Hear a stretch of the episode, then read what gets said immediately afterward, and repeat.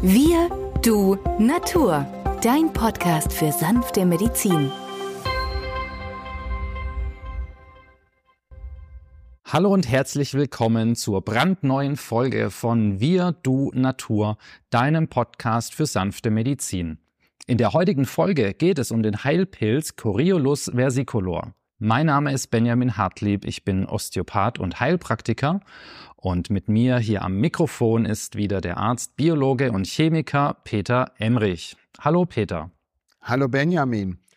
Ja, Peter, heute wenden wir uns einem weiteren Heilpilz zu, dem Coriolus versicolor oder wie er auch auf Deutsch genannt wird, Schmetterlingstramete. Dieser Pilz wird seit Jahrzehnten oder Jahrhunderten oder Jahrtausenden möglicherweise schon verwendet in der Naturheilkunde und hat seine besondere Wirkung hauptsächlich auf unser Immunsystem, auf unser Abwehrsystem. Aber Peter, würdest du uns weitere Informationen geben, was an diesem Heilpilz so besonders ist? Ja, Benjamin, wir haben heute die Analyse, ob das jetzt nun die Krankheiten durch Bakterien, Viren, Pilze, Prionen oder andere Eiweißbruchstücke ausgelöst wird. Die alten Chinesen haben nur beobachtet und interessanterweise sind jene Krankheiten, die man schon seit Jahrtausenden, wie du richtig gesagt hast, durch Coriolus heilen konnte, Infektionskrankheiten, die durch Viren ausgelöst werden, wie zum Beispiel eine banale grippale Infekt, aber auch eine Gürtelrose. Das sind ja auch die Herpes-Zoster-Erkrankungen, Herpes-Zoster-Viren, also die sehr schmerzhaft Nerven reizen können, manchmal auch Schmerzen in einem bestimmten Areal auslösen. Man sieht an der Haut noch nichts, sie sind sehr heftig, der Patient kann nachts nicht schlafen und nach drei, vier Tagen plötzlich zeigen sich dann Bläschen an der Oberfläche. Also dieses klassische Krankheitsbild, sehr typisch für eine Gürtelrose, haben wir immer mehr an Patienten. Ich habe den Eindruck, die letzten Jahre nimmt es deutlich zu. Früher sagte man, die Gürtelrose ist eine Erkrankung, die eher der alte Mensch bekommt. Die Kinder haben ja Windpocken, ja, und der ältere Mensch bekommt nun die Gürtelrose. Aber in der Tat sind es immer jüngere Menschen, die die Gürtelrose bekommen, vornehmlich aber auch sehr gestresste junge Mütter, äh, vor allem wenn sie Stress im Büro haben, Stress zu Hause, meistens zwei, drei Kinder, die Doppelbelastung äh, von privat und an der Arbeitsstätte. Ja, in der Tat kann also Coriolus das Immunsystem stärken. Und das ist das Besondere. Wir gehen nicht gegen den Erreger gezielt vor. Würde man jetzt hier Acyclovir geben aus der etablierten Medizin bei einer Gürtelrose, so gehen wir hier bei Coriolus versicolor eher daran, dass das körpereigene Immunsystem gestärkt wird, sodass es Antikörper bildet gegen diese Viren. Also das heißt, mit Hilfe des körpereigenen Immunsystems wird die nötige Abwehrkraft gestärkt und dann verschwinden auch dieses ja tatsächlich stark virusbelastete Krankheitsbild von alleine. Man kann das Ganze unterstützen mit Vitamin B-Präparaten. Wer etwas noch gegen die Schmerzen tun möchte, da hilft häufig auch die Gelbwurz mit ihren Inhaltsstoffen, den Kurkuminen. Da helfen ein bis drei Kapseln von einem guten Kurkuma Longa Präparat in der Tat. Es gibt es auch in flüssiger Form. Da schaut man einfach drauf, ob man zwei bis drei so Messbecher am Tag nehmen darf, gerade in der Anfangsphase, wenn doch die Schmerzen heftig sind und diese Nervenendigungen, die geben starke Impulse und halten den Menschen Tag und Nacht dann wach und belasten ihn sehr. Ja, und da hat sich in dem Praxisalltag in der Tat für die Patienten, die eine naturheilkundliche Begleittherapie wünschen, der Corellus vesicolor ähm, in der Tat sehr bewährt. Wir können damit aber auch bei immer wiederkehrenden Aften, so Entzündungen der Mundschleimhaut, erfolgreich behandeln. Das sind aber auch die äh, Zytomegalieviren, ähm, sind aber auch die Hepatitis-Erreger, gerade eine Hepatitis A oder B, ähm, die sich heutzutage häufiger wieder zeigen als früher, können begleitend mit Coriolus und Mariendistel erfolgreich auskuriert werden. Immer wieder bekomme ich Fälle vorgestellt, wo Patienten über lange Zeit, über Monate oder gar Jahre erhöhte Transaminasenwerte aufweisen.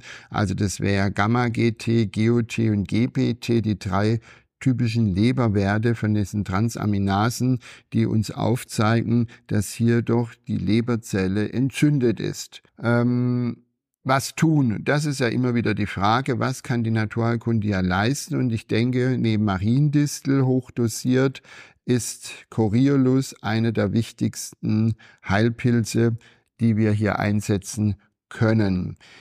Untersuchungen der Japaner haben gezeigt, dass gerade hormonabhängige äh, Erkrankungen verbessert werden können durch Coriolus versicolor.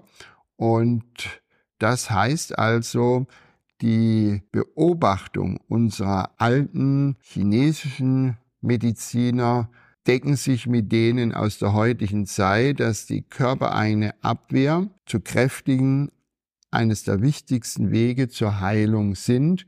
Und ähm, deswegen sollte man diese auch nützen.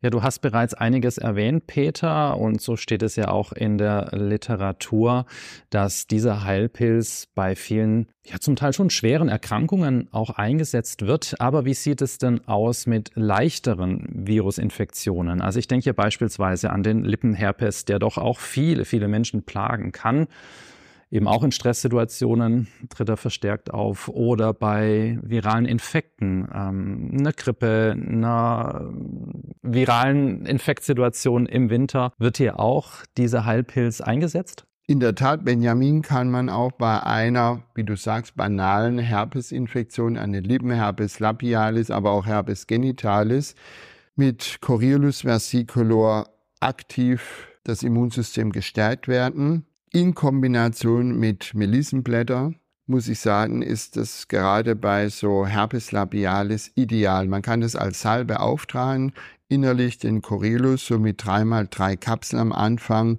Nach fünf, sechs Tagen geht man zurück auf dreimal zwei oder zweimal zwei Kapseln. Wenn man also merkt, die Bläschen trocknen aus, es klingt alles ab.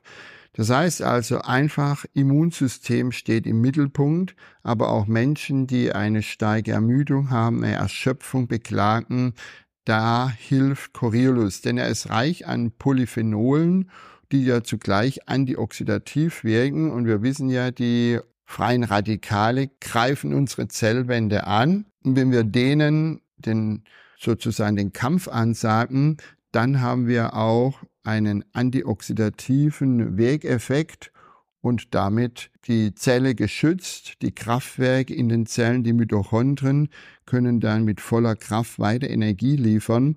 Und das ist natürlich ein Vorteil. Also auch bei degenerativen Prozessen, da fällt mir gerade die Makuladegeneration ein. Ähm, das ist ja die Stelle am Auge des schärfsten Sehens und die ist sehr, sehr schwer zu kurieren. Und da können wir sicherlich mit B-Vitaminen und Coriolus einiges bewirken. Also nützt die Chance und setzt Coriolus versicolor, die Schmetterlingstramete, ein. Also bei Virusinfektionen, Peter, kann Coriolus versicolor eingesetzt werden, je nach Ausprägung mal in Kombination mit B-Vitaminen, hast du gesagt, oder mit Kurkumin, also dem Gelbwurz der Kurkuma-Pflanze was ja auch immer wieder uns begegnet in der Therapie von Viruserkrankungen ist die Aminosäure Elysin. Siehst du hier auch die Möglichkeit einer Kombination mit Elysin und Coriolus versicolor? Ja klar, Benjamin, natürlich ist es eine Ergänzung. Das heißt, wir haben einmal den Stimulus. Das wäre das, was in meinen Augen Coriolus versicolor leistet und dann die Aminosäure Elysin, die hier auf einer anderen Ebene das Immunsystem unterstützt, denn die Heilung macht ja, wie bekannt ist, immer der Körper. Das heißt also, in der Naturheilkunde können wir zwei, drei verschiedene Substanzen zusammengeben. Wenn also der Schmerz im Vordergrund steht und die Entzündung können wir Kurkuma verstärkt geben, sind es eher die Bläschen, dann Elysin Und zur allgemeinen Stabilisierung wäre der Coriolus angezeigt. Und es gibt meines Erachtens sehr gute Verläufe. Und äh, je heftiger etwas in Erscheinung tritt, umso häufiger ist es sinnvoll, hier zwei, drei verschiedene Substanzen zu kombinieren. Sicherlich auch sinnvoll, dieses mit dem entsprechenden Schüsslersalz oder dem entsprechenden Homöopathikum zu unterstützen. In der Homöopathie ist eines der wichtigsten Mittel Rustoxicodendron, der Giftzumach, der bei solchen Bläschen rascher den Heilungsprozess unterstützt. Und beim Schüsslersalz, weil du das Schüsslersalz erwähnt hast? Dann wäre es die Nummer 8, Natriumchloratum das Kochsalz, das in potenzierter Form ja hier eingesetzt wird. Da ist natürlich die Komponente Chlor, also Chlorid. Und wir wissen ja, dass Chlor auch zur Desinfektion in unseren Schwimmbädern angewandt wird. Das heißt also, wir haben früher das Salz gepögelt. Das war ja auch mit Salz eingerieben, so dass es ähm, vor Bakterien und vor dem Zerfall geschützt wird.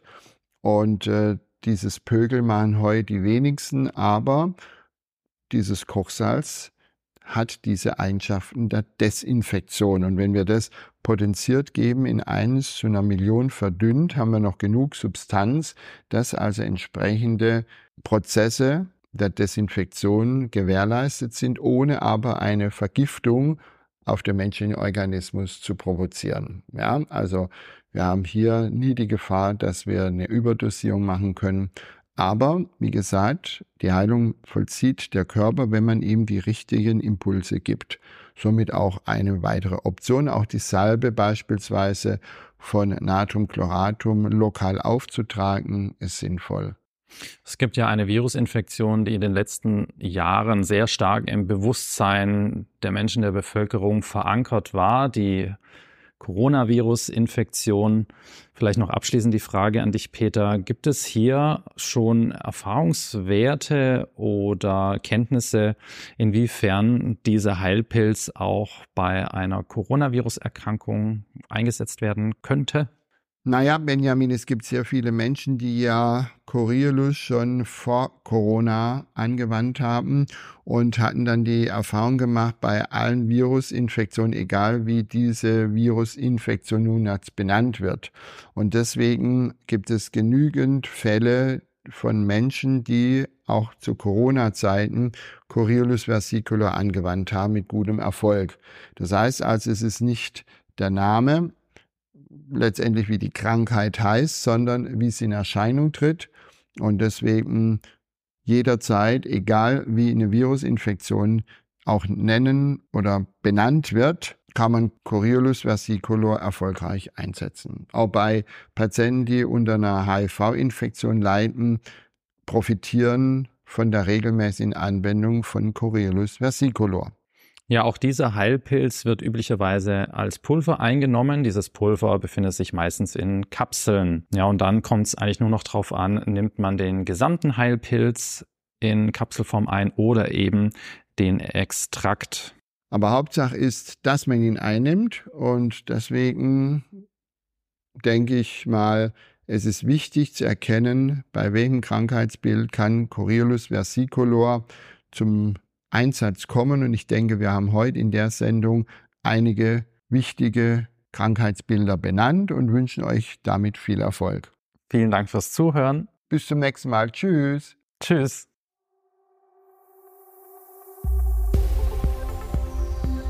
Wenn dir dieser Podcast gefallen hat, freuen wir uns über deine positive Bewertung. Damit hilfst du uns, diesen Podcast bekannter zu machen. Wir danken dir dafür.